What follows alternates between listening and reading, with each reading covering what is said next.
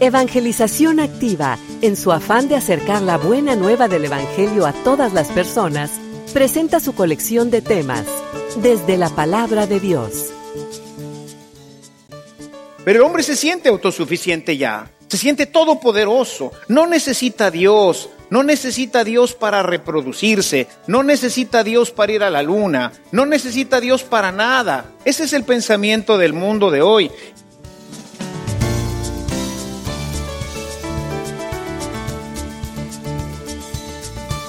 Este servicio te llega gracias a la aportación económica de nuestros suscriptores. Ayúdanos tú también a mantener este servicio activo. Participa con tu donativo y sigue escuchando estas enseñanzas.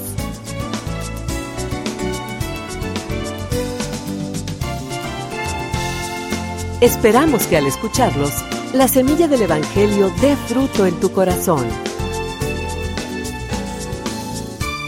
Con ustedes, el Padre Ernesto María Caro.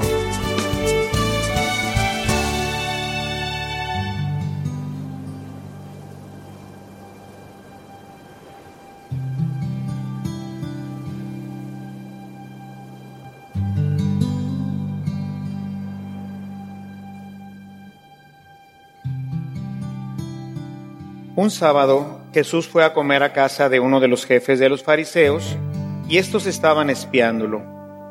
Mirando cómo los convidados escogían los primeros lugares, les dijo esta parábola.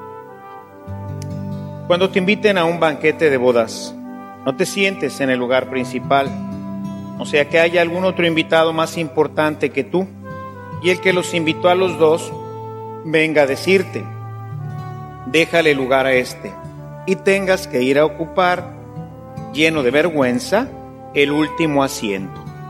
Por el contrario, cuando te inviten ocupa el último lugar, para que cuando venga el que te invitó te diga, amigo, acércate a la cabecera. Entonces te verás honrado en presencia de todos los convidados, porque el que se engrandece a sí mismo será humillado, y el que se humilla será engrandecido. Luego dijo al que lo había invitado, cuando des una comida o una cena, no invites a tus amigos, ni a tus hermanos, ni a tus parientes, ni a los vecinos ricos, porque puede ser que ellos te inviten a su vez y con eso quedarías recompensado. Al contrario, cuando des un banquete, invita a los pobres, a los lisiados, a los cojos, a los ciegos, y así serás dichoso porque ellos no tienen con qué pagarte, pero ya se te pagará cuando resuciten los justos.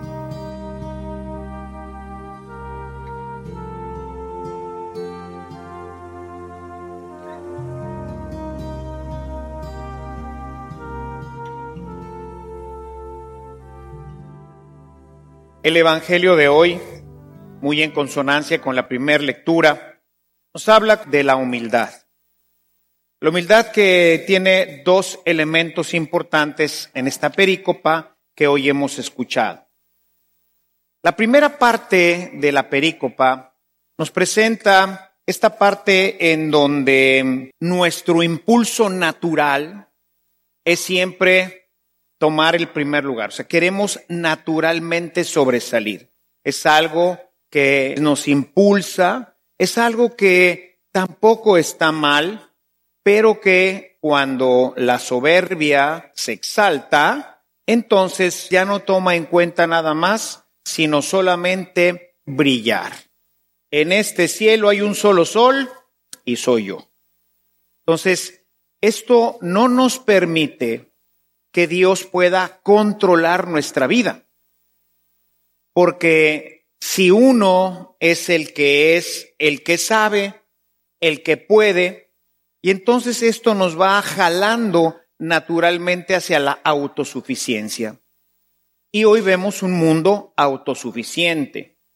Esta autosuficiencia que va viviendo el mundo es la que ha llevado a que crezca cada vez más el paganismo, el ateísmo, porque el mundo de hoy cree no necesitar a Dios.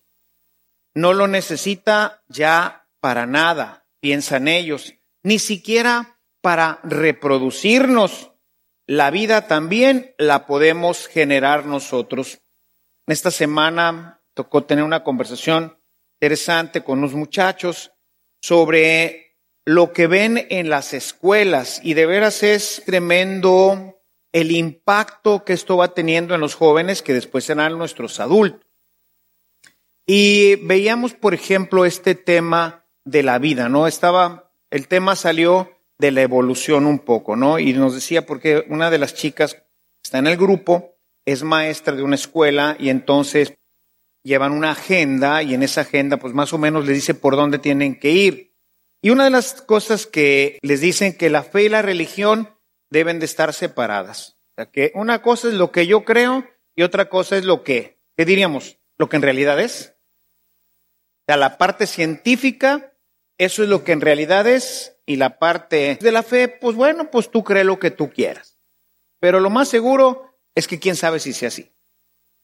Y ella me decía, ¿cómo voy a manejar esto con mis alumnos? Y le digo, no, no podemos separar la fe de la ciencia, al contrario, los grandes científicos, los más grandes científicos han sido gente sumamente religiosa, porque entre más estudia, pues uno tiene que llegar a la conclusión de que no es posible tanta perfección, no es posible que todo esté bajo una matemática hiperperfecta, de tal manera que ningún planeta choca con otro planeta.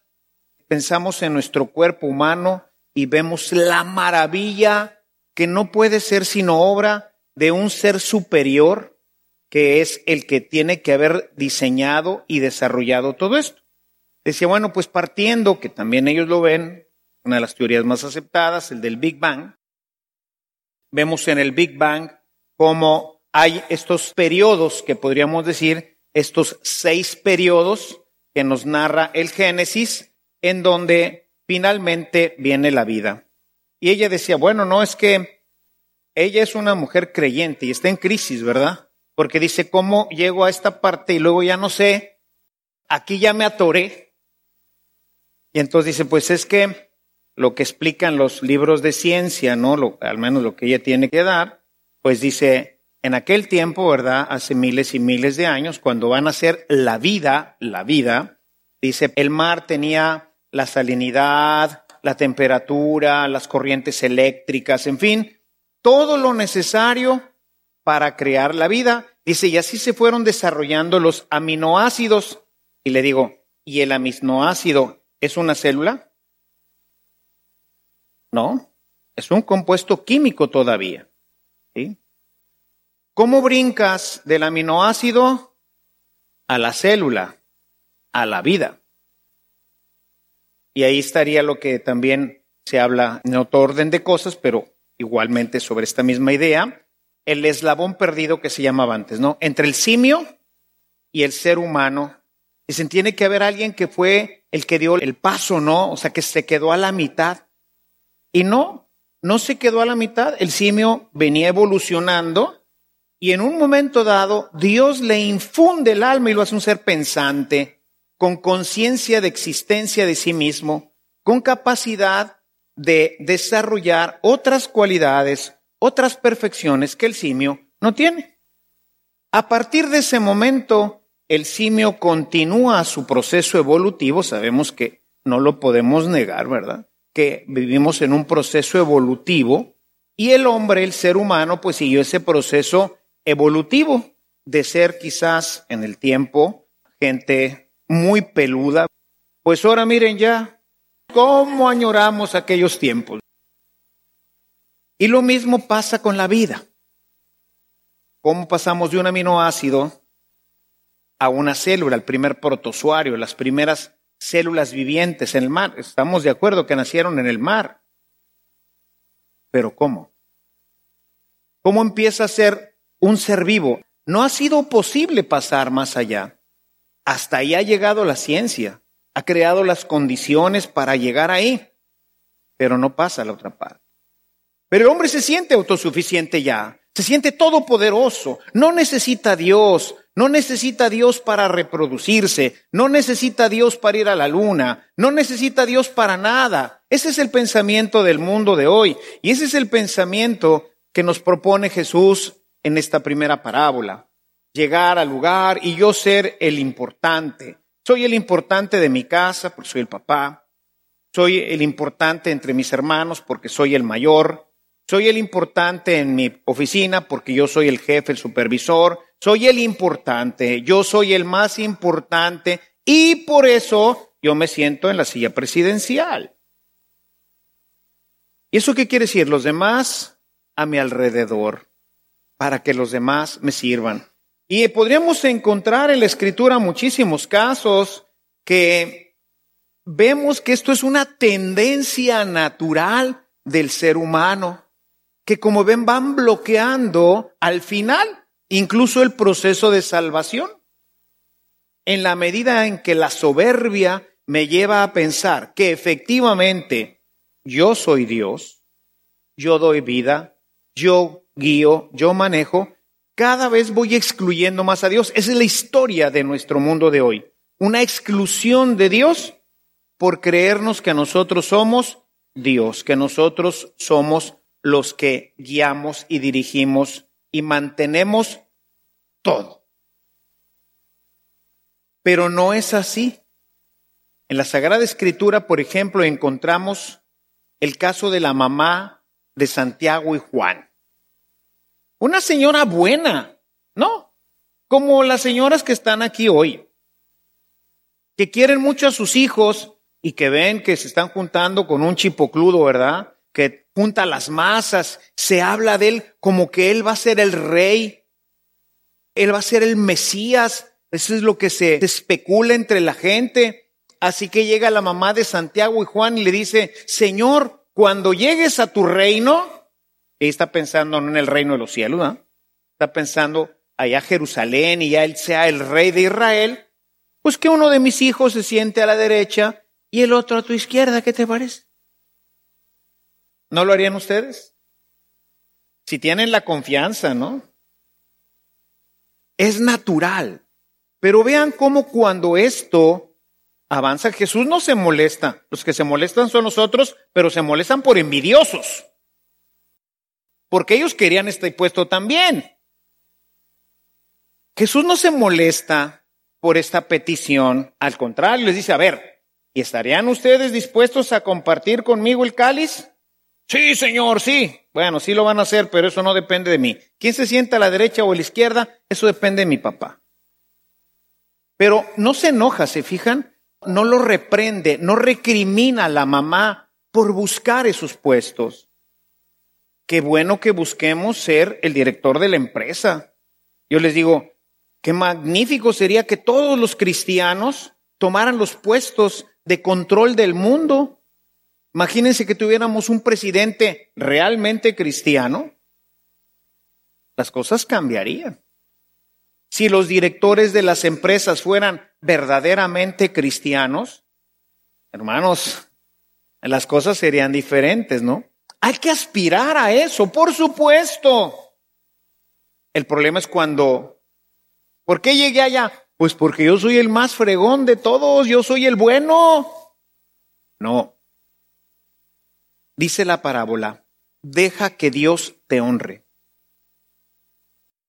Quiero que abran su Biblia, Lucas en el capítulo 1, en el verso 47, dice, mi alma glorifica al Señor y mi espíritu se alegra en Dios mi Salvador. Es María que está cantando el Magnificat. ¿Por qué pasa esto en ella? Fíjense, dice, porque ha mirado la humildad de su sierva. Ha mirado la humildad de su sierva. Porque es humilde, Dios se fijó en ella. No porque ella sea muy chipocluda y muy buena y muy santa, que sí lo es, pero no se fijó por eso, sino se fijó en su humildad. Y fíjense lo que dice, desde ahora me llamarán dichosa todas las generaciones. Es decir, no es por mérito de ella que la van a llamar dichosa, es una acción de Dios en ella todo, como dicen los especialistas en María, todo en María, absolutamente todo es una gracia a la que ella responde con generosidad. Pero la gracia puede obrar en ella porque ella es humilde. Cuando nosotros no somos humildes, la gracia no puede obrar. ¿Por qué? Porque tú le opones resistencia. Porque Dios te dice a la derecha y tú dices, no, para la izquierda. Entonces necesitamos vaciarnos de nosotros. Necesitamos que ese hombre viejo que siempre quiere controlar las situaciones, que siempre quiere ser el número uno, que siempre quiere dominar por encima de los demás, se muera. Pero ¿qué creen? Es peor que Superman. Se batalla mucho para matarlo. Se batalla mucho para que el hombre viejo, ese hombre prepotente, ese hombre soberbio, ese que quiere controlar la casa, la mujer todo lo que está a su alrededor, ese hermano mayor que quiere que todos lo sirvan, que él es el que va a poner los canales de televisión y es el que administra los juguetes, ese para que se muera necesitamos matarlo. Hay que matar al hombre viejo. Dice el verso 49, porque ha hecho en mí cosas grandes el poderoso cuando nosotros somos dóciles, cuando nosotros somos humildes, Dios puede obrar y hacer cosas maravillosas en nuestra vida, en nuestra casa, en nuestro matrimonio. Pero necesitamos darle la oportunidad a Dios de obrar. Y para eso necesitas vaciarte. Y la única forma de vaciarte es humillándote. Cito de memoria, ustedes lo pueden ahí apuntar o revisar en sus Biblias, un texto que me parece muy iluminador sobre esto. En la carta de Pablo a los filipenses, en el capítulo 2, en el verso 6, dice San Pablo, tengan ustedes la misma actitud o las mismas actitudes que tuvo Cristo. ¿Qué es la actitud? La actitud es una manera natural de responder a ciertos eventos, a ciertas situaciones de nuestra vida, ¿no? Buena actitud, mala actitud, ¿cómo fue tu actitud cuando tu papá te regañó? ¿Cuándo fue tu actitud cuando tu esposa te dijo que se había acabado el gas? ¿Cuál fue tu actitud cuando tu jefe te dijo le voy a dar un ascenso? ¿Cuál es tu actitud? ¿Cuál es la respuesta natural que viene de tu corazón? Esa es una actitud. Dice San Pablo, tengan ustedes la misma actitud que tuvo Cristo, el cual, siendo Dios, se humilló a sí mismo tomando la forma de hombre. Dios privilegios de Dios, Dios eterno, se hace hombre, se humilla, se abaja, es una humillación. Ya en alguna ocasión les había puesto este ejemplo. Para poder entender esto, porque nos queda un poco lejos la idea, pero este ejemplo que les doy tampoco lo representaría completamente. Pero imagínense que pudiéramos tener la capacidad de convertirnos en cucarachos. Yo, siendo hombre, con todos los privilegios de párroco y de todo lo que ustedes quieran, tengo mucha compasión por mis hermanos cucarachos que nadie quiere. Los aplastan como si fueran cucarachos entonces me voy a hacer como un cucaracho para ir a salvarlos. Y ahora, pues como cucaracho, pues ¿dónde voy a vivir? Voy a vivir en las alcantarillas. Voy a comer la mugre que comen los cucarachos. Y voy a morir como un cucaracho, aplastado por ahí en alguna parte. O me va a comer un gato, o no sé. Sería una humillación, ¿no es cierto? Qué humillante ser un cucaracho, imagínense. Eres un cucaracho. Y no se compara nada porque Dios es superior infinitamente a nosotros y se hace como nosotros. Y ahora come lo que nosotros, viste lo que nosotros, sufre lo que nosotros. Imagínense qué humillación tan terrible estar en una cuna zurrado. Chille y chille, mientras viene su mamá a cambiarlo, porque es la forma de decirle que está sucio. Dios, el eterno, el que no lloraba ni nada de esto, nada, nada. Y es chiquitito, y depende de una mujer a ver si le da de comer, a ver si lo limpia, a ver si lo cambia. Qué humillación, ¿no? Por eso dicen que Satanás, que puede tener no una visión completa, pero sí una visión dentro de la eternidad, cuando supo y vio que Jesucristo se iba a encarnar, dijo, no lo serviré. Por eso nos odia. Porque Dios nos ama más que a los ángeles es que puede amar más. Y se puso celoso de nosotros. Y está celoso de nosotros. Y ese celo lo lleva a destruirnos, a buscar nuestra destrucción. ¿No te serviré, cucaracho inmundo? Tú, el Dios eterno, el Dios poderoso, mira nada más, no te serviré. Yo, el ángel más bello, no te serviré. La soberbia, no te serviré. Pero todavía Jesús no se queda ahí. La actitud de Cristo sigue todavía manejando su corazón. Y entonces ahora esa actitud lo lleva a la situación más terrible, más humillante que pueda existir, al menos en aquel tiempo. Ser crucificado. Porque además del dolor que pudieran infligirle las heridas, que normalmente no serían todas las que él tuvo, porque eso fue porque Pilato quiso salvarlo y ni lo pudo salvar, nada más lo hizo pedazos, ¿verdad? Pero generalmente nada más como estaban los otros dos clavados, pies y manos.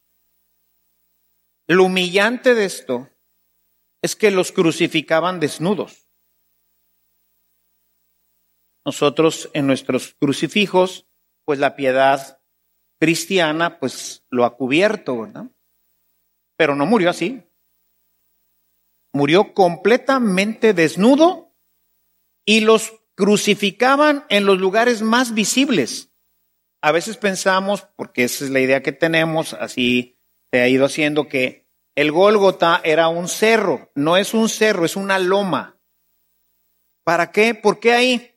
Pues para que todos lo vieran. Era un escarmiento de los romanos para decir, pórtense mal y miren lo que les va a pasar. Así murió Jesús, humillado. Tengan la misma actitud de Cristo. ¿Y qué sigue en el texto? Dice, y por eso, por ese proceso, lo mismo que con María, Dios lo levantó y le dio el nombre que está sobre todo nombre para que al nombre de Cristo toda rodilla se doble en el cielo y en la tierra y todos reconozcan que Él es Señor. Pero ¿por qué Dios le dio este título? porque se humilló, porque fue obediente hasta la muerte y muerte de cruz, porque él no hizo valer sus privilegios de Dios. Pero para eso, dice la carta a los hebreos, tuvo que caminar por el camino del sufrimiento y de la obediencia. Y este es un camino que hoy el cristiano no le interesa mucho seguir. Hay que lavar los baños. Huyamos por la derecha, dirían en las caricaturas, ¿verdad? ¿Quién va a lavar hoy los trastes?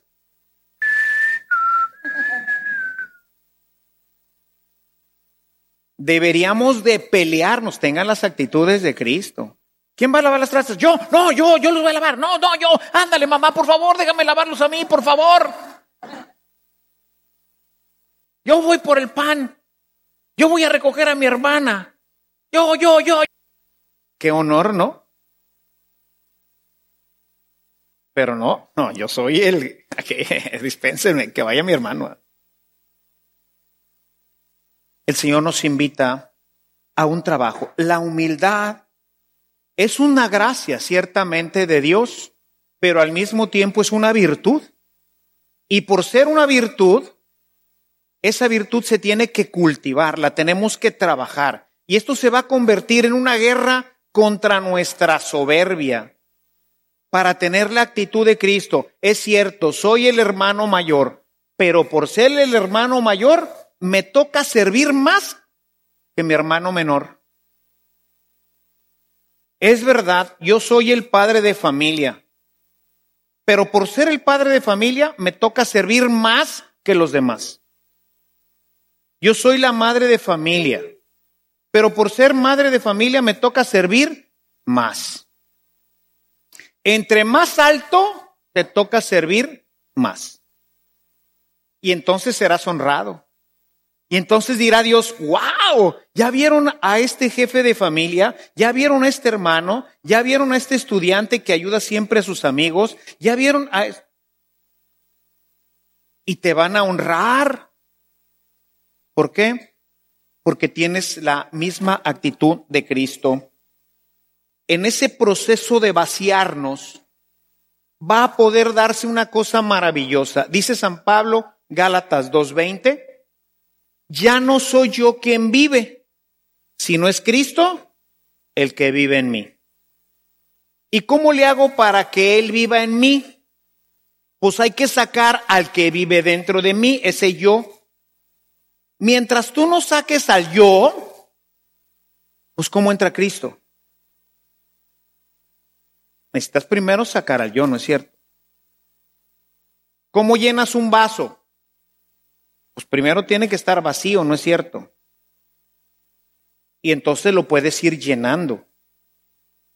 Bueno, esa es la idea, hermanos. Pero esto es un trabajo que no nos gusta mucho porque hay que morir, hay que servir a los demás. Y ahí es en donde entra tu voluntad. Y por eso no tenemos muchos santos, porque no permitimos que Jesús tome nuestra vida. No le damos oportunidad de que Él controle nuestra vida, de que Él sea realmente el guía. Que Él sea, porque Él es el que es, ¿no es cierto? Es Yahvé, el que es. Pero no, nosotros queremos ser, nosotros queremos decidir, nosotros queremos brillar, y por eso no brillamos, por eso no ascendemos en el trabajo, por eso nuestras relaciones en la familia no son lo que deberían de ser. ¿Por qué? Porque no matas al yo. Hay que matarlo. Y lo matamos con la humillación. Es la única forma. No hay ninguna otra. Ojalá yo hubiera, ya me lo hubiera conseguido yo también. Pero no hay. La única forma es, toma el último puesto, sirve a los demás. Y ahí vemos a María sirviendo. Y ahí vemos a los apóstoles sirviendo. Y ahí vemos a todos sirviendo. ¿Por qué? Porque es la única forma, es la única forma en la que nosotros podemos realmente crecer. La segunda parte, no me detengo tanto en la explicación porque es bastante explícita. Dice Jesús, cuando des un banquete, pues no invites a los que luego te van a volver a invitar, porque pues ya te pagaron. Y en relación a eso, yo quisiera señalar una cita que me parece muy importante, Mateo 6, 19, 20.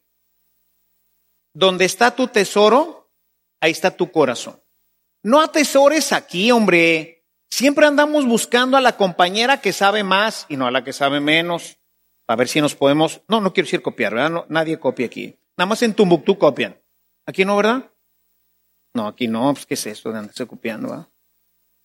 Pero andamos ahí con el que sabe más y no con el que sabe menos.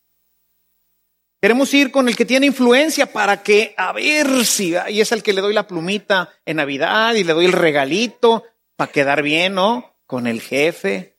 ¿Quién de nosotros quiere quedar bien con los empleados? No, con el jefe. Es el que da las promociones, ¿no es cierto? ¿Quién quiere quedar bien con los señores estos que se nos ponen aquí a pedir limosna? ¿Quién quiere quedar bien? Hay que quedar bien con el párroco, con el vicario, con el tesorero de la parroquia para ver si un día me, hace un préstamo, ¿verdad? Pero no es cierto que con los de abajo no queremos quedar bien. Y es que resulta que son invisibles a nuestra vida, no están en el entorno, son invisibles. Pasamos y no los vemos. Y en ese sentido tendríamos que recordar lo que dice Jesús en el juicio final, Mateo 25, 31 y siguientes. ¿Me viste desnudo y no hiciste nada? ¿Cuándo, Señor? Yo no te vi. Te digo, estás invisible. Me viste encarcelado y no me ayudaste. No te vi. Estás invisible. ¿Quién de ustedes, bajando así a terreno de cancha, invita a comer a su servidumbre, los que pueden pagarla, porque ahora está más complicado el asunto con todo este rollo, ¿ah? le invita a comer en la mesa con nosotros. No, la servidumbre come en la cocina, después de que ya comiste tú. ¿Cuántos de nosotros? Quizás no siempre, pero a lo mejor el domingo. No, el domingo menos, padre.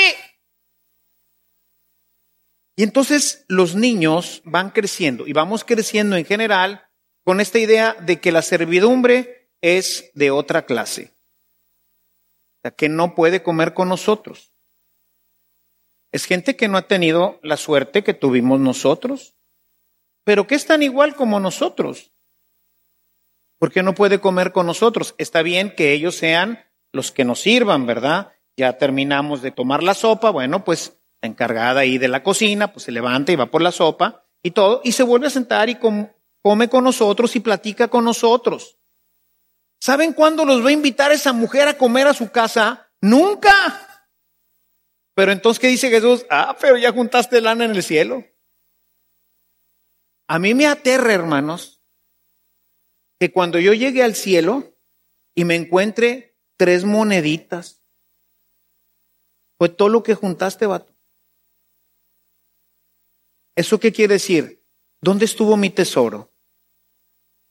La gente de mi oficina, en las empresas muchas veces está el restaurante de los empleados, el restaurante de los ejecutivos y el restaurante del infeliciaje, en donde no hay ni comida. Hay si acaso, pues ahora microondas, en mi tiempo había estufas para que calentaras tu lonche. Tac, tac, tac. Digo, está bien. ¿Hay algún problema? No. ¿Y tú cuando compartes? ¿Quieres saber si te invitan al otro, ah? Pero no nos gusta bajar. No nos gusta, como dice el Papa, ¿verdad? Tener olor a oveja. Y dice Jesús, así no funciona. Cuando des una fiesta, invita a los que no te pueden pagar. Hace muchos años, muchos, muchos años, estaba todo en el seminario. Y creo que en alguna ocasión también hice aquí en la parroquia, de adopta un hermano en Navidad. No sé si recordarán esa campaña que hice, ¿no? Decir, bueno, ¿cuánto tienes para tus regalos en Navidad? Pues tengo 100 pesos. ¿Y cuántos son en tu familia? Pues somos cinco, o sea, tengo mi papá, mi mamá y otros dos hermanos. Bueno, pues vas a dividir tu presupuesto entre cuatro, le vas a comprar un regalito de 25 pesos a cada uno, ¿cierto? Adopta uno, adopta un pobrecito y divide tus 100 pesos entre cinco. Ahora a cada uno le va a tocar uno de a 20 pesos. Porque el pobre Navidad, ¿qué recibe? Pues lo que sobra, lo que ya no nos ponemos, el cobertor, estoy seguro que nunca te taparías con uno de los cobertores que regalamos. ¿Cuántos niños reciben una caja cerrada de un juguete? ¿Cuántos reciben un vale para que vayan por una cena calientita en Navidad a un restaurante para su familia? ¿Cuántos reciben una chamarra nueva con la etiqueta de Liverpool o de la tienda que quieras, ¿verdad? Sara o la que sea. Nueva. ¿Quién piensa en ellos? Ellos no se sienten amados, hermanos. Y luego por eso terminan siendo parte de la delincuencia organizada y desorganizada. Porque no se sienten amados, ni siquiera han tenido padres que los amaran. Porque no han recibido muestras de cariño tampoco en su casa y tampoco la reciben de nosotros en ninguna parte. Son invisibles para el cristiano. Por eso Jesús es tan duro en el juicio final. ¿Me viste? No, no te vi. ¿Cómo que no me viste? El pasaje del buen samaritano, ¿verdad? Pasaron todos los religiosos por ahí y ninguno vio al otro, era invisible. Hasta que pasó uno que no era, diríamos hoy, un católico. No era católico ese. ¿Quién sabe qué sería? Son invisibles. Necesitamos hacerlos visibles, hermano. Que sean visibles y los tenemos a veces tan cerca Quizás en nuestro medio no sé qué tanta servidumbre tengamos, pero por ejemplo aquí la señora que nos hace la casa y todo con mucha frecuencia, sobre todo en las reuniones de todos, come con nosotros, ¿verdad? Y a veces le digo, véngase para acá. Ah, no, no, aquí estoy bien. Véngase para acá. Y ahora ya no tengo que decirle, pero antes sí como que te cohibía, ¿verdad? Como que la gente se cohibe y dice, me voy a sentar en la mesa de los patrones, ¿verdad? como que no es qué pasa aquí. Y eso es lo que dice Jesús que tenemos que hacer. Una persona de estas a las que yo le escogí un regalo y le regalé una chamarra, ¿qué te va a dar? Si te da las gracias será bastante. Pero dice Jesús, ahora tienes un tesoro en el cielo. Y hay que acumular ahí, hermanos. Porque a lo mejor llegamos y nos vamos a encontrar con tres pesitos ahí arriba. Si ven, son dos parábolas a propósito de esta fiesta a la que asiste Jesús, que nos deja clara dos cosas. Uno, hay que matar al hombre viejo, porque si no, no podemos avanzar en nuestro camino de santidad.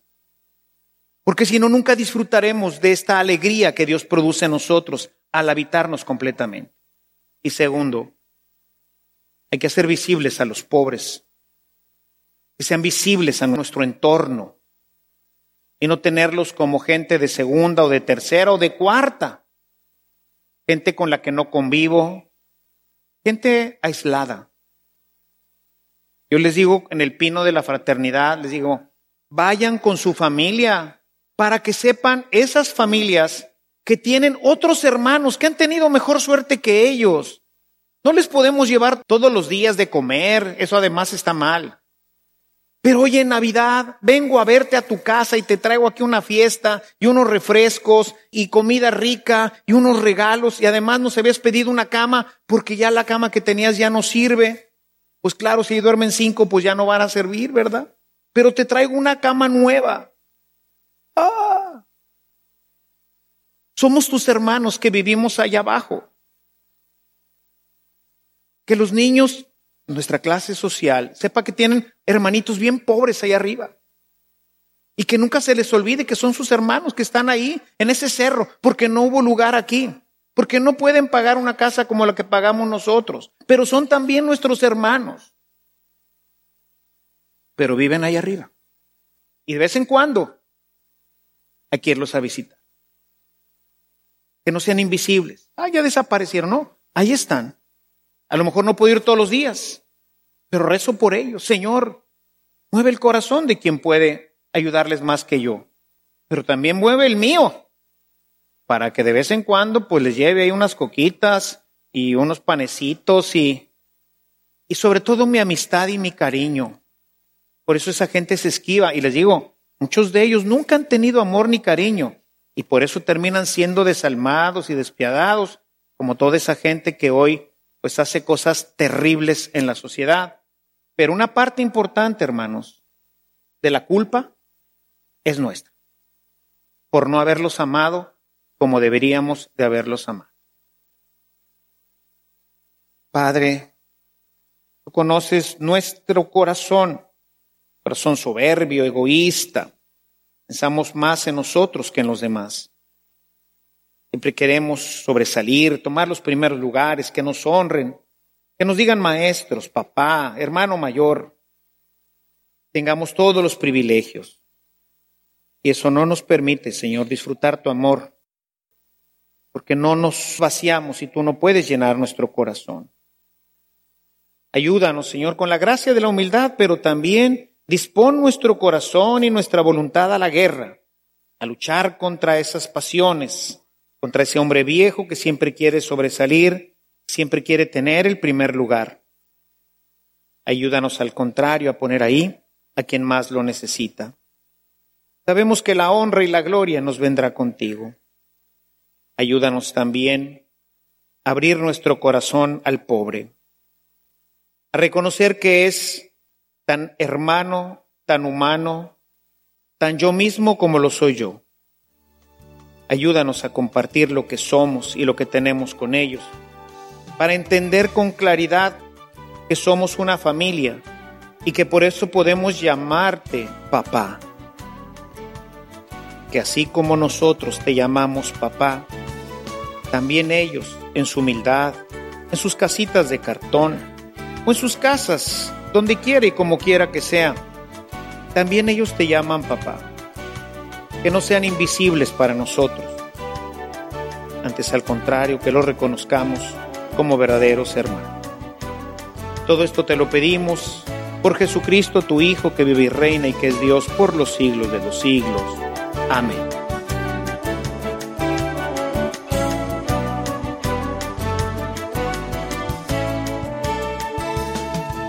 Si esta reflexión ha sido de utilidad para su vida espiritual, le invitamos a visitar nuestra página en internet www.evangelizacion.org.mx, en donde encontrará otros temas que seguramente continuarán produciendo fruto en usted. Que la paz de Jesucristo permanezca en usted y toda su familia, y que la ternura de María abrace su corazón.